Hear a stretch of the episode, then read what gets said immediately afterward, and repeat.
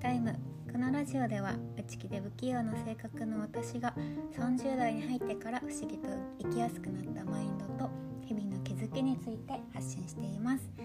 皆さんいかがお過ごしでしょうか？は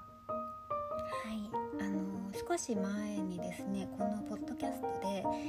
あのタイトルが「人生は自分だけのものだと気づくまで」というタイトルでですね自分の過去のことなんかをお話ししたんですけどなんかその前編の方ですねたくさんの方に聞いていただいてるようではいあの嬉しいですすごく。ありがとうございます。あの多分ねこのタイトルが気になってきっと再生してくれたんだろうなと思うんですけどやっぱり過去の私のようにですねあの本当は自分の人生を生きたい気持ちがあるんだけどでもそうできないという人が多分他にもたくさんいらっしゃるのかなと思ってお話ししてよかったなと思いました。うん、ちょっと内容的にねあのどんな風に話すべきなのかうところをかなり悩んで悩んでのアップだったんですけど、はい、もしまだあの聞いていないという方はよければあのもしご興味がありましたらお時間ある時聞いていただいてあの感想などいただけましたら嬉しいです。はい。では今日のテーマに移ります。今日は自分らしく生きるためにというテーマでお話ししていきます。自分らしく生きるって皆さんはどういう生き方のことを言うと思いますか？あの、まあ、よく聞く言葉ですよね。自分らしくとかありのままとか。あのここ何年もよく聞く言葉かなと思うんですけど、うん、魅力的だしあのすごくいいなって感じる言葉ですよね。ただあのまあじゃあ具体的に自分らしくって一体何なのっていうところなんですけど、うん、あの自分らしく生きるためには、まあ、何よりも自分らしさとは何なのかっていうところをはっきりとさせる必要があると思うんですよね。うん私にとっては、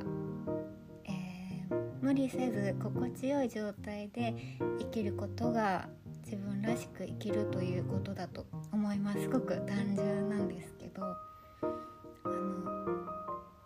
もし自分らしさって何かわからないっていう方は逆にどういう生き方が自分らしくないかなって考えると結構簡単だと思うんですけどうんと例えばですねあの本当はおしゃれが好きなのに自分に自信がなくてこう本当はしたい服装とかメイクとかを我慢しているだとかあとは、まあ、静かな環境で過ごすのが本当は好きだけど仕事ではあの世話しなく落ち着かない環境にいなければいけなかったりとか。あとは休日はゆっくり部屋で過ごすのが好きなのにこうからの誘いを断れなくて週末いつも予定がいっぱいで忙しくて心が休まないとか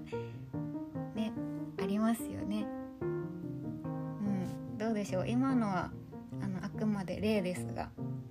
皆さんにとってはどういうものが自分らしいあるいは自分らしくないですかね？具体的に思いつきそうでしょうかね？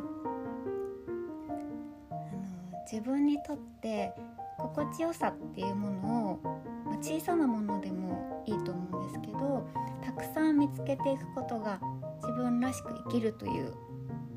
生き方の近道になるんじゃないかなと思います。うん、具体的にそうですね自分らしく生きているあなたあなたはどんな気持ちでどんな生活をしているのか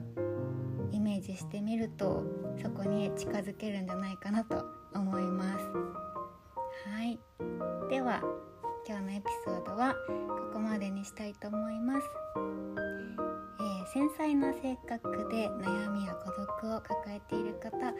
私のインスタグラムにメッセージいただければなるべく早めにお返事します。この番組の感想などもいただけたら嬉しいです。それでは聞いていただいてありがとうございます。